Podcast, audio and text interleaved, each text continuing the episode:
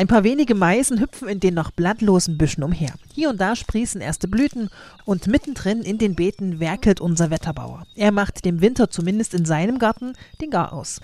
Rolf Eckert Übel hat sogar schon gesät. Der Radieschen, Grünkohl, also die Kohlarten, der roten Beete, Erbsen, was natürlich jetzt wichtig ist im Garten, Ordnung schaffen. Das war ja alles abgedeckt. Das Streu habe ich runter von der Rosen. Und ja, und dann die Wege in Ordnung bringen, meinen Springbrunnen in Ordnung gebracht, den Teich ein bisschen sauber gemacht. Na, was man so macht im Garten. Also wer Arbeit im Garten sucht, der findet immer welche. Und das bei jedem Wetter. Für den April macht der Wetterbau uns aber nicht viel Hoffnung. April weiß nicht, was er will. Also wir hätten noch mal richtiges, schönes Aprilwetter. Und damit meint er nicht unbedingt frühlingshafte Temperaturen und Sonne.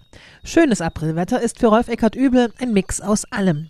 Und so sieht dann eben auch seine Prognose für den vierten Monat des Jahres aus. Die Windrichtung hat sich geändert. Es kommt also die Kälte von oben. Das würde heißen, im April bleibt erstmal bis Mitte noch wechselhaft. Freut sich der Wetterbauer. Das Wetter scheint sich momentan an die alten Regeln zu halten. Und so hat er auch gleich den passenden Wetterspruch parat. Im April zweimal intensiven Schnee ist wie einmal Düngen, weil nämlich die Schneeflocken aufgrund ihrer Größe den ganzen Blütenstaub, in dem Grunde genommen ist das ja alles Dünger, was dann runterkommt. Und das war für die sozusagen wie eine Düngergabe. Da war jeder froh, wenn es im April mal geschneit hat, weil das eben der Frucht Folge eben sehr gut getan hat. Ich muss sagen, wir haben nichts zu meckern. Macht uns der 81-jährige Hoffnung und er gibt allen Hobbygärtnern noch eine Wetterbeobachtungsaufgabe für den April mit auf.